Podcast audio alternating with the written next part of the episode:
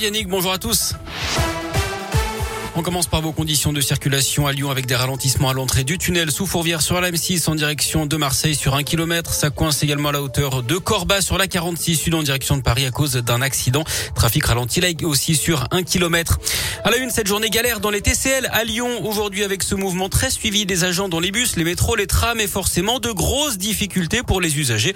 Radio Scoop est venu à votre rencontre à Gare de Vèze ce matin.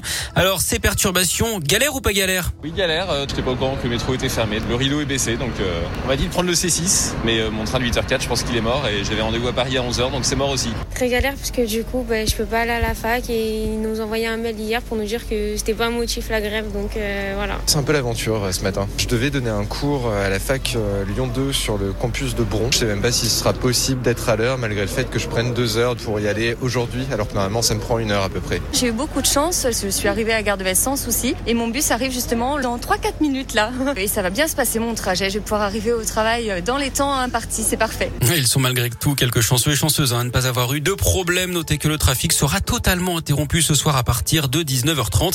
Direction et syndicats doivent se rencontrer aujourd'hui. Un coup de pouce en pleine crise de l'énergie. Le patron de Total annonce ce matin un chèque de 100 euros pour 200 000 abonnés au gaz en situation de précarité, mais aussi une baisse de 5 euros pour un plein d'essence de 50 litres pendant trois mois à partir de la semaine prochaine. Un millier de stations-service en zone rurale seront concernées. La liste sera dévoilée ce week-end. Notez que la hausse des prix n'est pas terminée. L'INSEE prévoit une inflation de 3% et demi d'ici à l'été prochain. Une vingtaine de victimes et de proches de victimes du père Rib viennent de lancer un collectif selon plusieurs médias. L'objectif, c'est d'échanger des informations, se soutenir et agir ensemble dans ce dossier. Je vous rappelle que le père Rib aurait agressé sexuellement une cinquantaine d'enfants dans les années 70 et 80. Le diocèse de Saint-Étienne a fait un signalement auprès du parquet. Cet homme originaire de Gramont dans les monts du Lyonnais décédé en 1994. Les faits reprochés sont en majorité prescrits.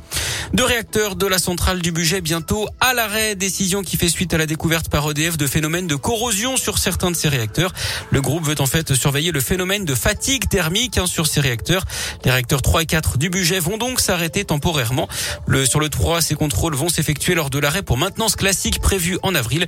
Le 4 fera lui l'objet d'un arrêt spécifique au début du mois d'avril également.